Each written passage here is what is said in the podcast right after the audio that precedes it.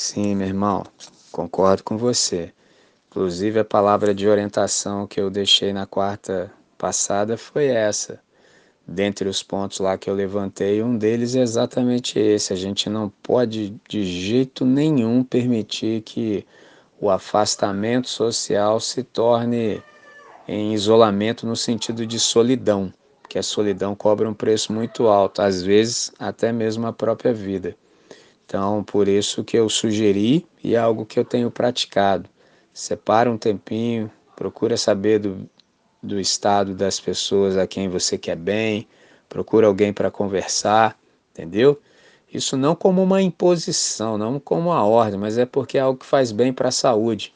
Vocês são próximos de mim, eu sempre sou honesto. Eu falo a vocês sempre assim o quanto eu sinto falta de andar de skate por causa disso.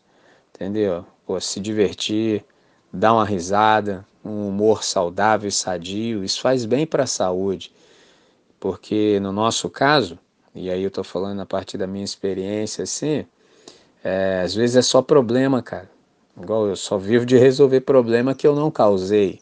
Então, se você não tiver um, um escape, mano, chega uma hora que você não aguenta, entendeu? Então, tô aqui, você fica à vontade, você é meu amigo, tem espaço, entendeu? Quando quiser, é só me acionar. Não hesite, tá certo, meu irmão? E vamos em frente, que tem muita coisa boa para acontecer em nossas vidas e a partir da nossa vida. O é sempre ativo. Tchau, bless!